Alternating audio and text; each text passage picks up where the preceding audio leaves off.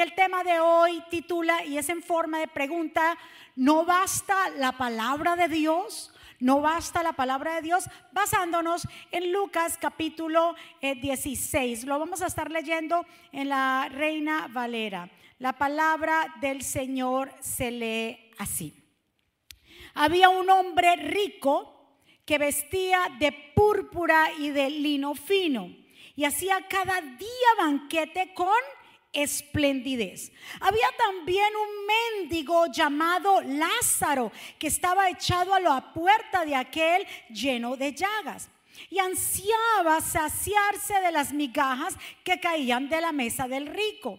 Y aún los perros venían y lamían las llagas. Aconteció que murió el mendigo y fue llevado por los ángeles al seno de Abraham. Y murió también el rico y fue sepultado. Y el Hades alzó sus, en el Hades alzó sus ojos, estando en tormentos, y vio de lejos a Abraham y Lázaro en su seno.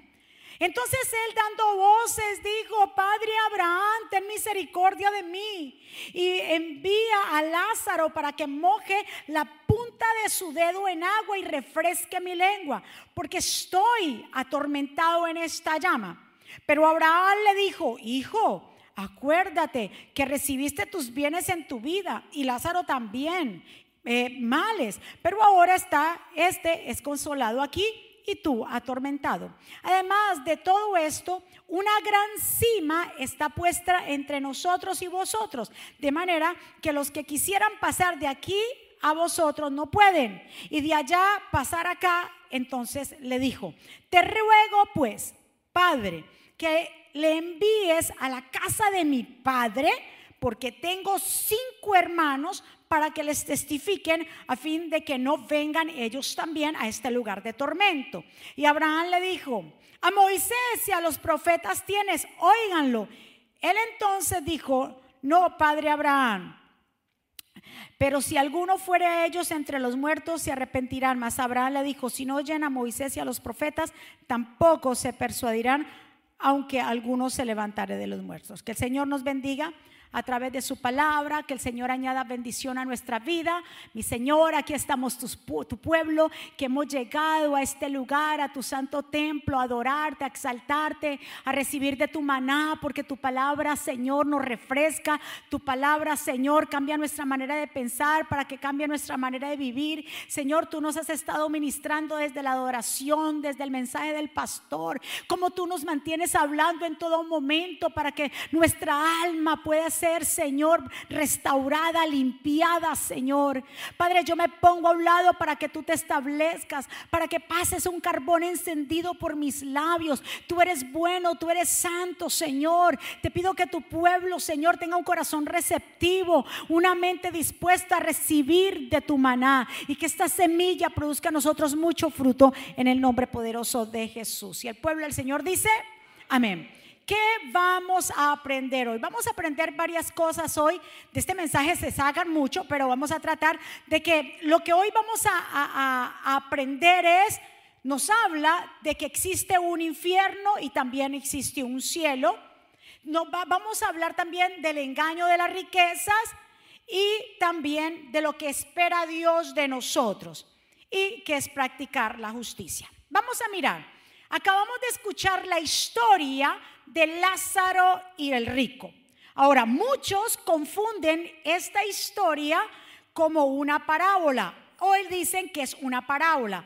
Pero realmente Jesús, esto que leímos, Nunca fue una parábola ni Jesús la presenta como una parábola, que es una parábola, es como un ejemplo que se toma de algo, de, algo terrenal para mostrarnos una verdad espiritual. Y la gente dice, ay, usted se sabe la parábola del rico y Lázaro. Absolutamente no es una parábola, porque si usted nota y ha estudiado las escrituras, cuando el Señor habla de que es una parábola, le da una introducción. En el caso de la parábola del sembrador y la semilla, habla, dice, y dijo esto, y habló esta parábola para enseñar. En el caso de la parábola del agricultor próspero, en Lucas 12, 16, nos da la introducción y nos habla que era una parábola. En la higuera estéril nos habla también que era otra palabra, eh, parábola, y la fiesta de las bodas era otra parábola. Entonces, sabemos que la historia que acabamos de leer era algo que,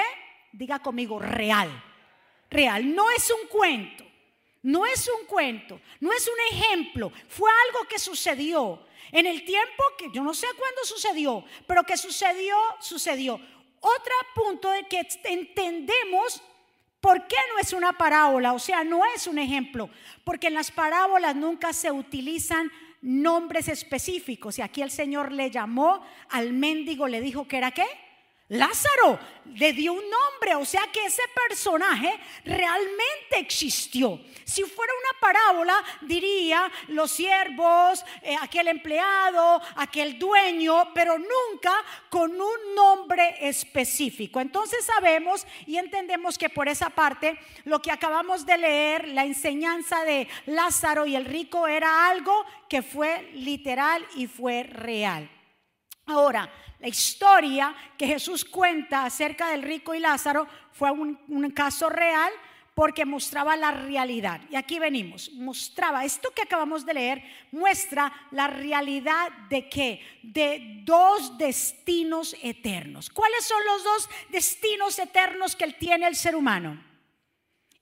El cielo y el infierno. Dos destinos. No hay un término medio como los hablan ciertas religiones, que está el purgatorio. La Biblia no me habla del purgatorio, no me habla de un término medio donde las almas supuestamente están allí y los rezos de los, eh, digámoslo, de las personas amadas, esos rezos van a purificar un tiempo esa alma y van a ir para el cielo. Totalmente erróneo. Estudia la Biblia, estudia la escritura. Y la Biblia me habla como el Señor habló en Lázaro y habló con el rico y dijo que hay dos destinos eternos. Está el cielo, está el infierno. Tampoco existe cuando dicen que un niño no es bautizado por ciertas eh, religiones que se va para un lugar que se llama limbo. No, los niños son de Dios. No hay limbo y no hay purgatorio. Lo que hay es el cielo y hacia el infierno. ¿Cuántos están de acuerdo? Dios no es un Dios, dijo Dios en su palabra. Jesús dijo, el que no es conmigo es contra mí. O sea, o somos o no somos, pero término medio, nada. ¿Cuántos están de acuerdo conmigo? Muévale a su vecino y dígale, no hay un término medio. Ahora, ¿qué aprendemos de, esta enseñanza? Diga conmigo que son dos qué? Dos destinos de la eternidad. Uno es el que? El cielo y el otro el infierno. ¿Qué es el cielo? Es la morada de Dios. Cuando Jesús dijo en Juan 14, no se estén tristes, yo me voy a hacer qué? Me voy a hacerles morada. Entonces el cielo es la morada de Dios. Y todo aquel que muere en Cristo, ¿para dónde va? Para el cielo. ¿Qué es el infierno? El infierno es el lugar de tormento. Dios creó o puso el infierno para los, sus hijos. No, lo hizo para el diablo y los ángeles caídos. Ahora, todo aquel que desobedece y todo aquel que quiera vivir según el enemigo y no Dios, allá le espera. Pero Dios nunca lo hizo con la mentalidad de que tú y yo fuéramos al infierno. Ahora, si estamos siendo desobedientes, desconectados, de Dios y viene la muerte, ¿para donde usted cree que va su alma? Para el infierno. Ay, pastora, no me diga eso, que mire, a los, mira cómo se me pone. Le tengo que decir eso.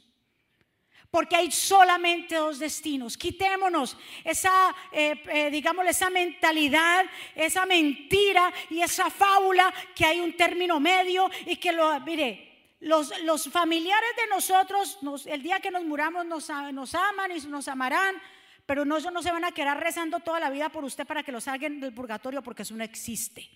¿Cuántos están de acuerdo conmigo? Ahora, miremos aquí. La justicia es para con los demás Y aquí vemos en lo que dice Mateo 25, 42, y quiero entrar en esta parte de la justicia.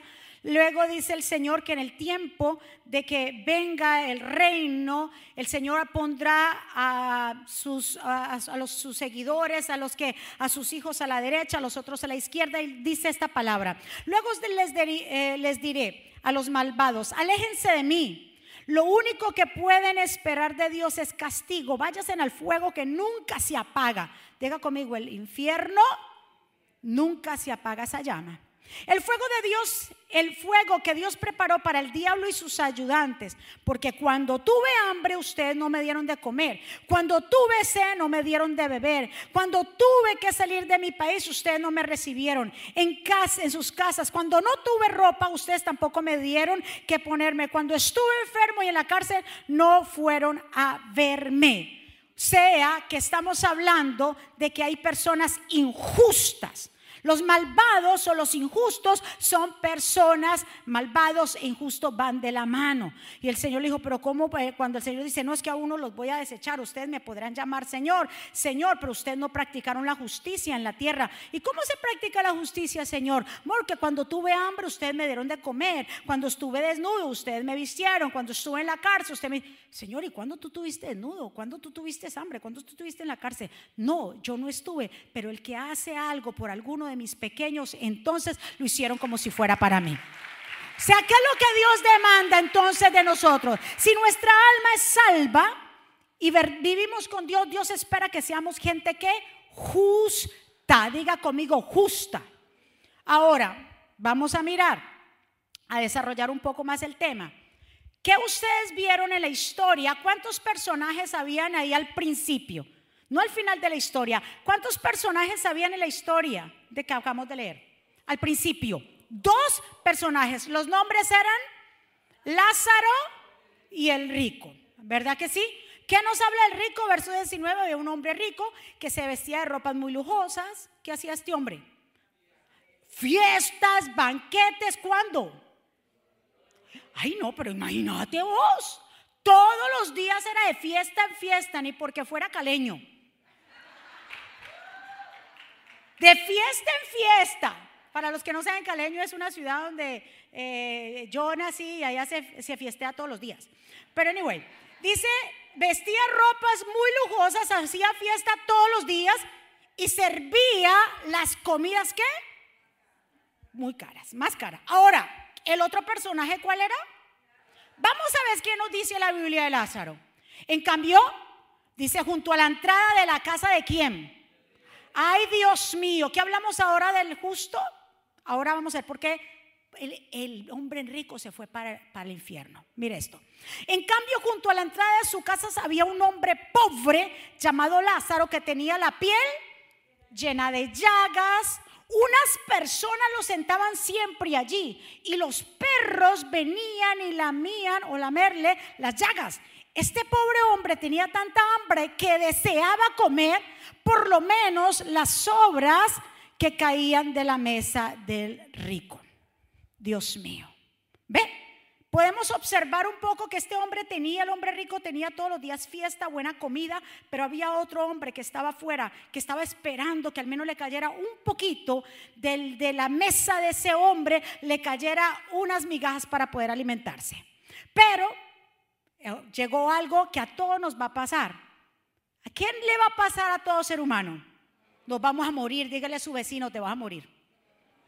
Y el otro lo va a reprender, reprendo al diablo. No reprenda porque todos, sí, sí, todos vamos a morir. Todos nos va a llegar. Y la muerte no respeta ni edad, no respeta género, no respeta estatus social. Aunque salgan estudios y quieran detener la vejez, aunque quieran detener las arrugas, los órganos del ser humano están compuestos para caudicar para tener una fecha de vencimiento. Cada uno tenemos nuestra fecha de vencimiento. Cada uno va a comenzar, va a experimentar la muerte, pero no nunca le tenga miedo a la muerte, porque el que muere en Cristo es ganancia, porque su alma va a estar en reposo. ¿Cuántos están? Y usted me dirá, pastora, pero en realidad, ¿qué es la muerte? La muerte es algo bien sencillo y se la explico en unas cuantas palabras. La muerte, la muerte es despojarse del cuerpo natural que está que este va a ser enterrado y se desvanece. Ahora el alma siempre vivirá para siempre. La diferencia es, y les dejo con este pensamiento, que lo que hagamos en la tierra es lo que determinará dónde pasaremos la eternidad. Lo que hagamos, ¿dónde? Aquí en la tierra es donde va a determinar. Yo ya le dije que habían dos destinos. ¿Cuáles son? El cielo y el infierno. Usted decide cuándo, para dónde usted se va. Después de muerto usted no puede decir, es que yo no quiero estar aquí, sáqueme de aquí. No. O yo quiero estar acá, páseme llama. Tampoco. De, es en la vida, en vida. Es que nosotros que decidimos a dónde vamos a pasar nuestra eternidad. Y nadie se va a escapar de la muerte de este cuerpo. En otras palabras, la muerte física es la separación del cuerpo con el alma. El cuerpo se va, ¿a dónde se va el cuerpo? A la tierra, se lo comen los gusanos, y el alma es la que es el, como dice el pastor, es el otro cuerpo que no tiene, digámoslo, no se puede ver en sí, pero está vivo y es lo que va a vivir eternamente. Jesús habló muchas veces y varias veces acerca de la vida eterna, porque hay que vida eterna. Solamente le pongo dos versículos de tantos que él habló. Juan 3:16, porque de tal manera amó Dios al mundo que entregó a su unigénito Hijo de Dios, para que todo aquel que en él crea, ¿qué dice?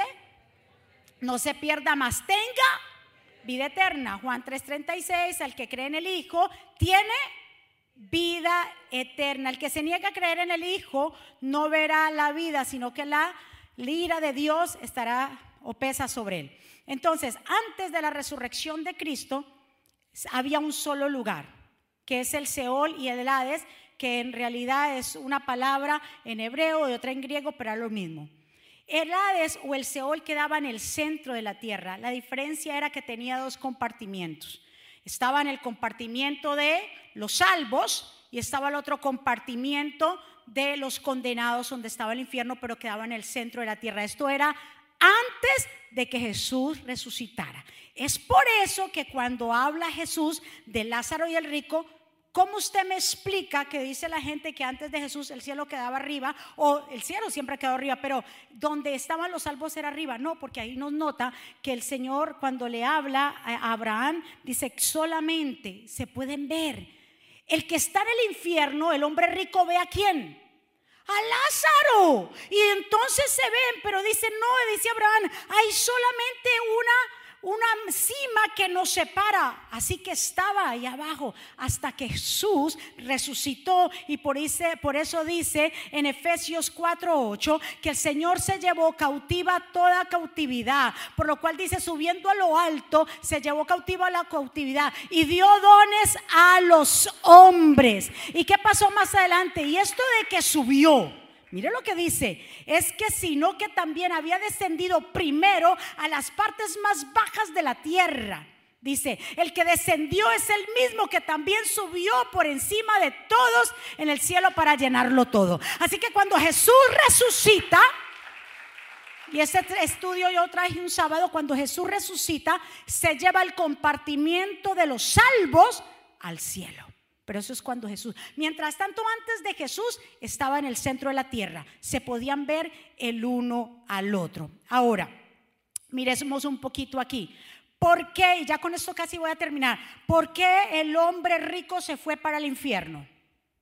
Pregunta para analizar. ¿Por qué usted cree que el hombre rico se fue para el infierno? Mucha gente dice, ah, no, porque era rico. La riqueza no es el problema, es el amor al dinero. Y el amor al dinero, la gente es ávara. Y cuando es ávaro no reconoce de dónde viene su bendición. Y por eso son personas injustas que no comparten. Sabiendo que tenía suficiente. Hacía fiestas para los demás. Para el comer mismo. Para quedar bien con los demás. Y se había olvidado de aplicar la justicia. ¿Ve? Por eso se fue para dónde? Para el infierno. Y ahora les doy un dato supremamente especial que quiero que se lo lleven. Ahora, ¿ustedes por qué creen que Lázaro se fue para el cielo? ¿O se fue para el lugar de descanso o el seno de Abraham?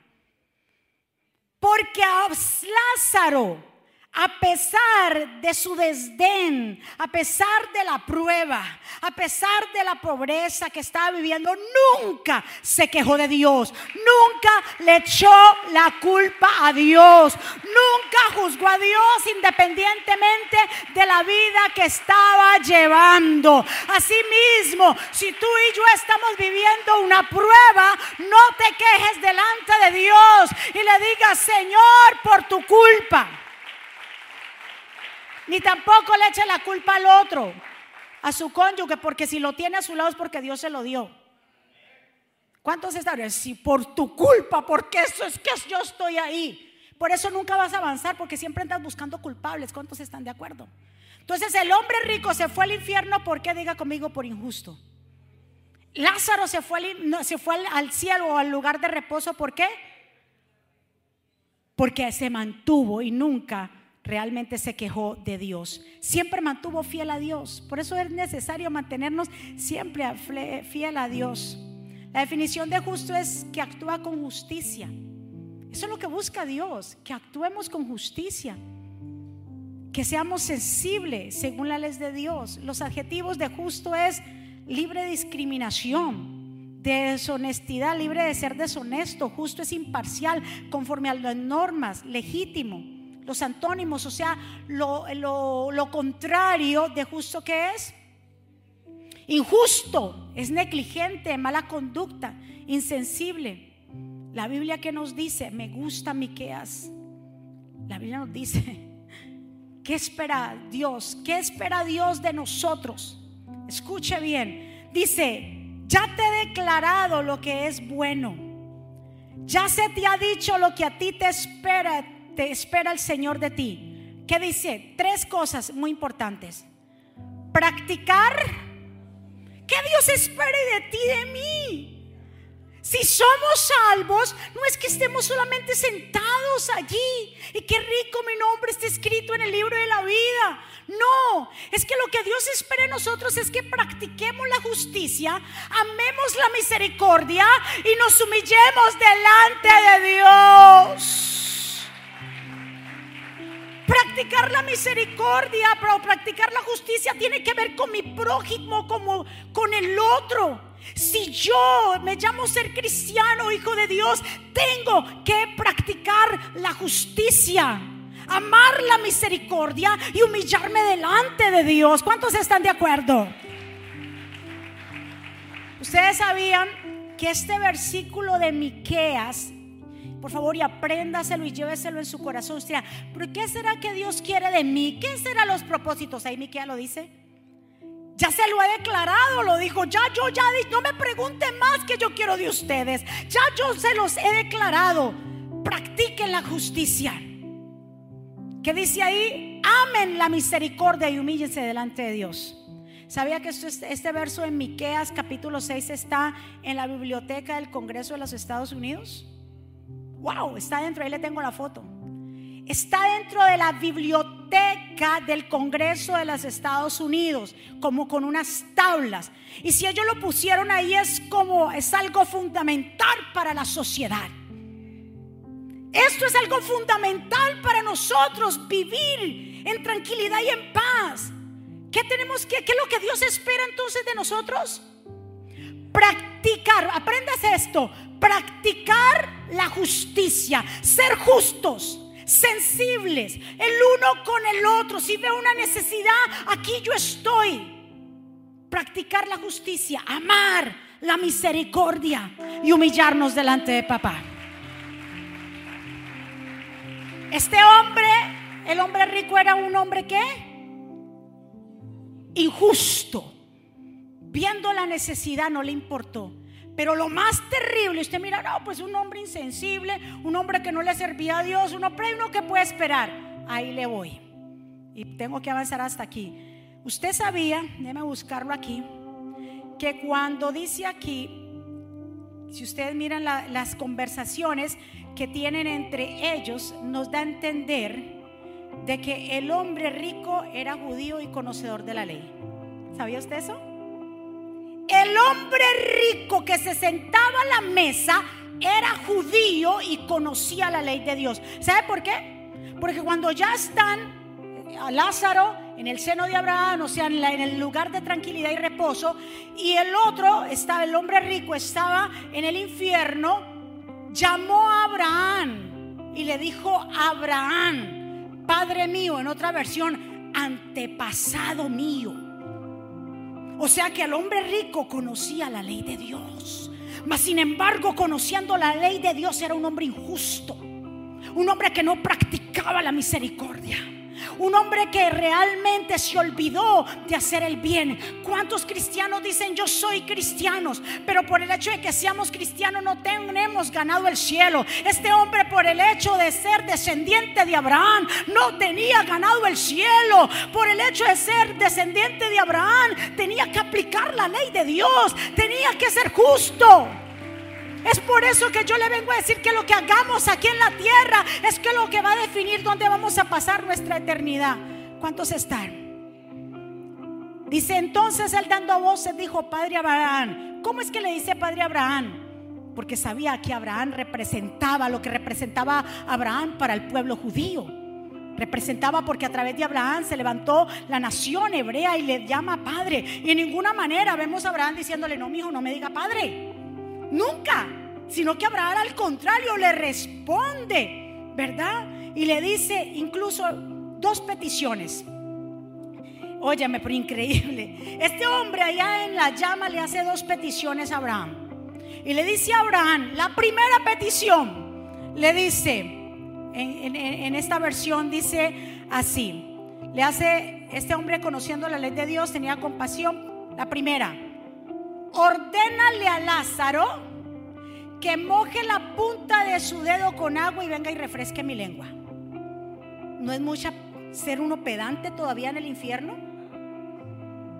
No, no se imagina. O sea, el infierno no cambia a nadie tampoco. Es mucho orgullo decir, manda, óyeme, al que nunca le dio un alimento. Es mucha pedantería y orgullo decirle, mándamelo para acá, que moje la punta de su dedo con agua y venga y refresque mi lengua tan conchudo. Qué lindo, ¿no? Ordénale. ¿Cómo desde el infierno? Yo no sé si usted está entendiendo. ¿Cómo desde el infierno se atreve a decirle que le ordene, que Abraham le ordene a Lázaro que se moje el dedo? ¿Ustedes qué creen que fue la respuesta de Abraham? Entonces Abraham le contesta, le dice a Abraham, le respondió, tú eres mi descendiente. ¿Ve que sí que era su descendiente? El hombre rico que era, era judío, conocía la ley, pero no la practicaba. Era injusto. ¿Qué nos ganamos con decir que no sabemos de A hasta la Z la palabra? Que somos religiosos, que no sabemos la Biblia, que venimos el domingo cuando realmente no estamos practicando la justicia con nadie. No damos misericordia. Si algún hermano tiene necesidad de un ray, se le pierde antes de que le vaya a decir, ahí viene la hermana que me pide ray, cállate, movete, yo no voy para allá, es mucha gasolina para mí. Ve, muévete, comete eso porque ya viene y es ahí que hay que repartir. Cuando sabemos que lo podemos dar, ¿qué Jesús dijo? ¿No se acuerdan lo que el Señor dijo? Dice, yo a lo último separaré las ovejas de los cabritos. Y me dirán, en tu nombre sacamos fuera demonios. Y yo les diré, por cuanto ustedes han sido justos, estarán, estarán al lado derecho, estoy parafraseando. Porque me diste de comer cuando tuve hambre. Porque me visitaste cuando estaba en la cárcel. Porque fuiste a ver cuando estaba enfermo. Practicar la justicia es el uno con el otro. ¿Cuántos están de acuerdo? Respuesta de Abraham. La primera petición, ¿cuál fue del hombre rico? Ordénale a Lazarito que se moje la puntita del dedito y lo va a poner en todo hito. La puntita del dedito para que moje mi lengüito, no lengüita. La respuesta de Abraham. Tú eres mi descendiente, pero recuerda, que cuando tú vivías o cuando ustedes vivían, a ti te iba muy bien y a Lázaro le iba muy mal. ahora Él está feliz, mientras que a ti te toca que sufrir. O sea que los que somos aquí realmente justos en esta tierra, aplicando la justicia no según los hombres, porque la justicia según los hombres es dar, dar, eh, hacer actos de caridad. Por obras no vamos a ser salvos. Pero aplicando la justicia según Dios es hacia Él y hacia los demás. ¿Cuántos están de acuerdo? Le dijo bien claro.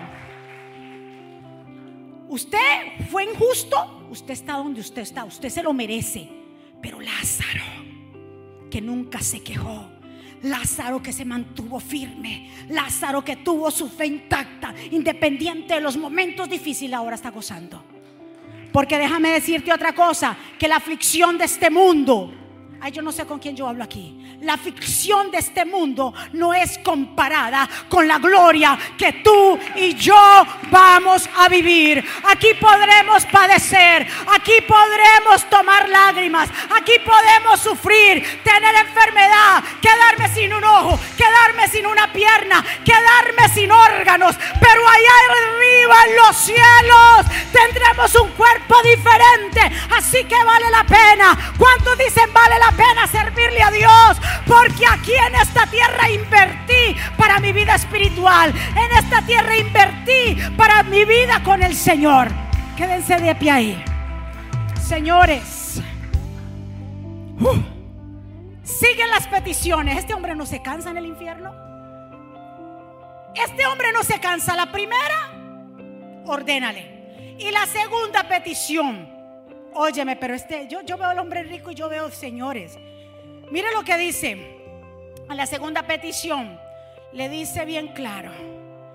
Pero Abraham le contestó, ah, no, le dice bien claro, avísale que mande, por favor, manda a Lázaro. Ahora ordénale, primero ordénale, ahora dile que mande a Lázaro donde está mi familia. Por favor, yo tengo cinco hermanos que somos terribles también. Él contó con los hermanos, dijo, antes de que vengan acá, o sea, él sabía que los cinco hermanos que tenía él eran igualitos, cortados por la misma tijera. Dígale, vaya y mande a Lázaro y dígale que yo tengo cinco hermanos, que por favor se comporten bien, porque si no vienen a estar aquí igual que yo. ¿Ve? Déjame decirte, la enseñanza más grande de este punto es que los muertos, aunque estén en lugar de reposo, no regresarán a la tierra después de muertos. Gente que dice, se me apareció mi abuelita. La abuelita no se te apareció, querido. Los muertos después de muertos no regresan. Fue una visión, tu emoción por la pérdida de alguien. En un sueño podemos soñar con ellos, pero que se te aparezca, que te jalen los pies. Eso es mentira. Porque aquí lo dijo y no hubiera dicho, escuche bien, Abraham le hubiera dicho, no, pues listo, vamos a mirar. Pero bien claro dice que esta segunda petición de los cinco hermanos, ¿cuál fue la, contesta de Abraham? Cuando le dijo, manda, manda Lázaro, tengo cinco hermanos, la contesta de Abraham fue, wow. Y aquí sirve este mensaje. ¿Sabe cuál fue la contesta? Y está, verso 29. Tus hermanos tienen la Biblia ¿Por qué no la leen? ¿Por qué no la obedecen? ¿Usted cree que ellos viendo a un muerto resucitado iban a creer que existía un infierno?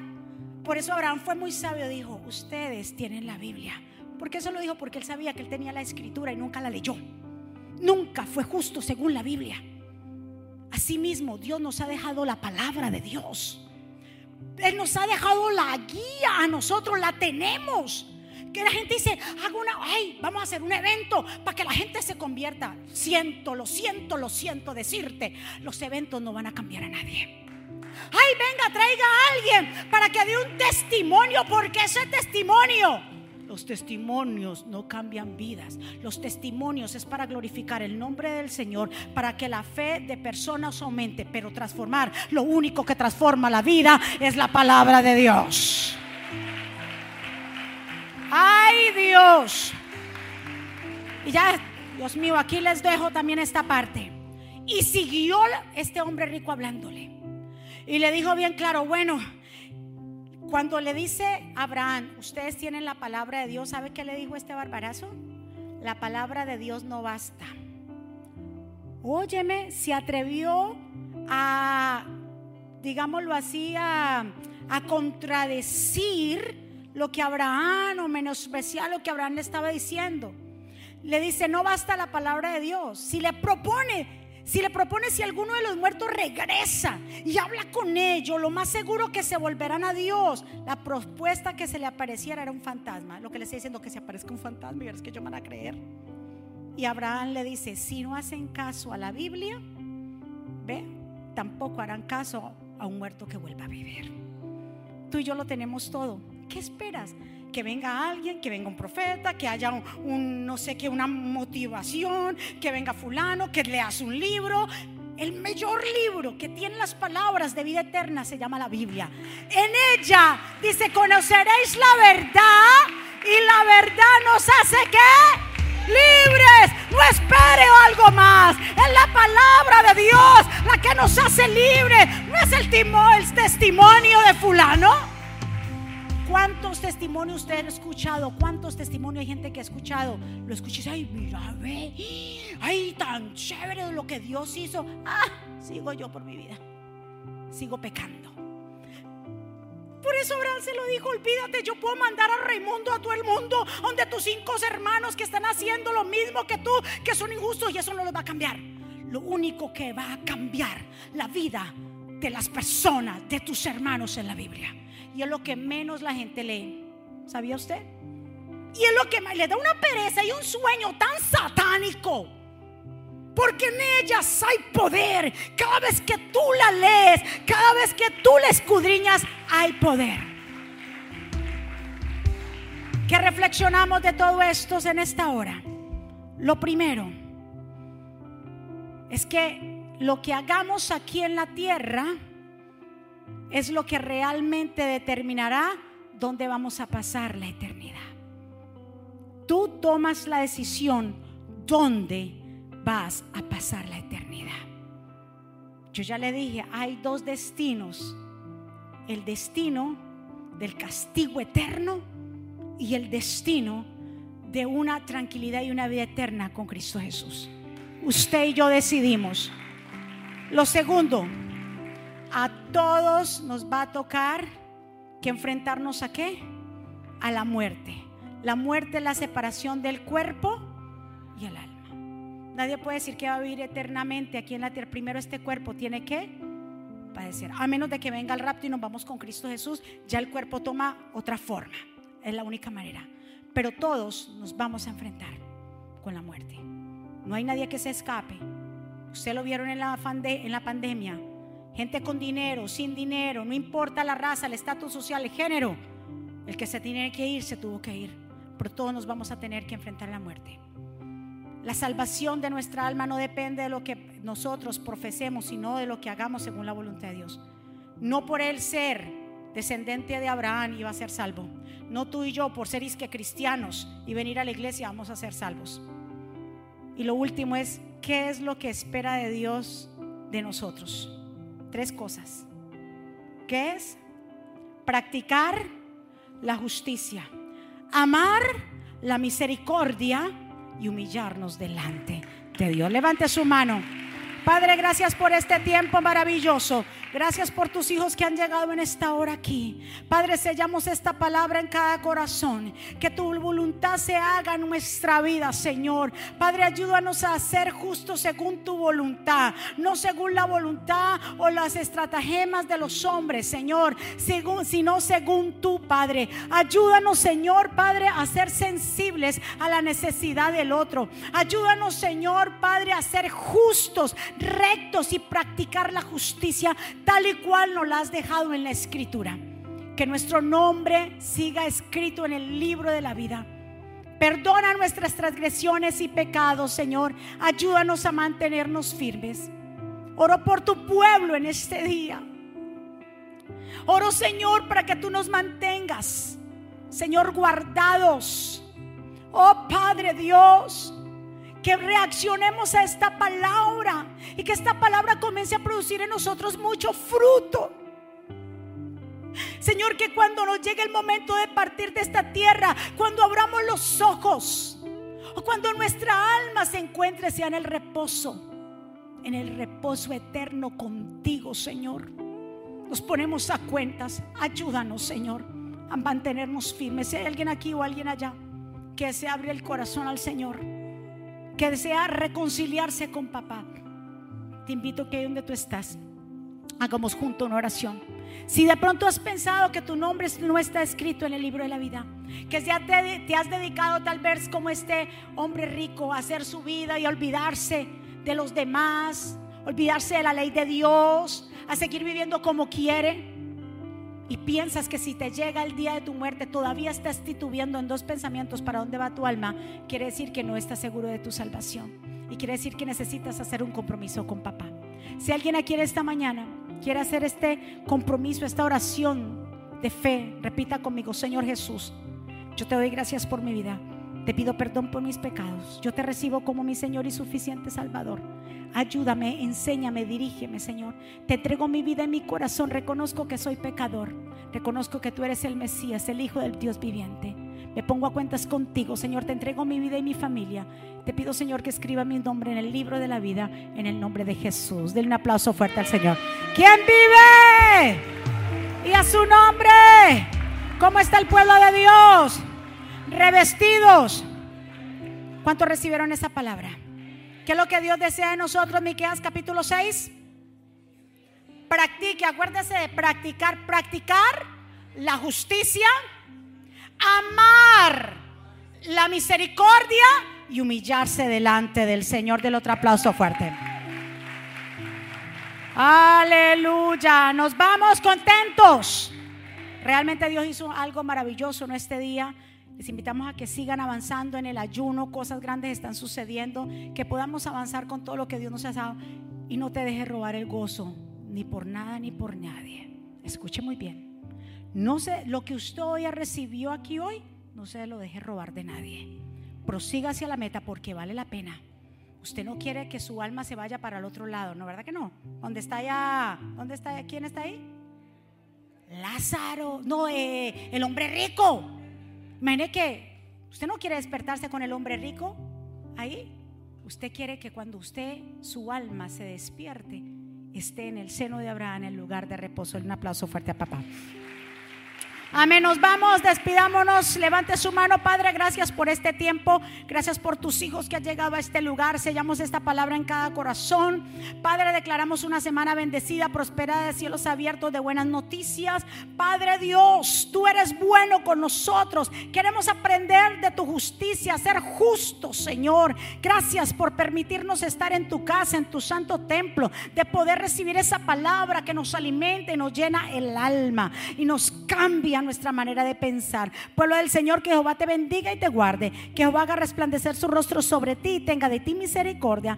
Que Jehová alce sobre ti su rostro y ponga en ti paz. Y termino con estas palabras. Vivan en gozo.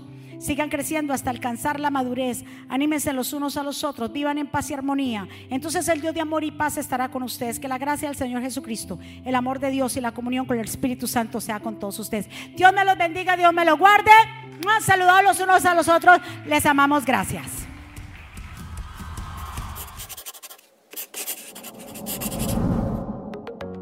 ¿Quieres estar al día con todos los eventos de la pastora Mónica Jaques y Ministerio Jesucristo Vive? Ahora lo puedes hacer introduciendo la aplicación Mónica Jaques, ahora disponible en la tienda de aplicaciones de Apple y Google. Es muy fácil de usar y contiene un menú útil y de acceso rápido Ahora podrás acceder al último libro de la pastora Mónica, eventos, palabras de fe e incluso comunicarte con nosotros vía chat.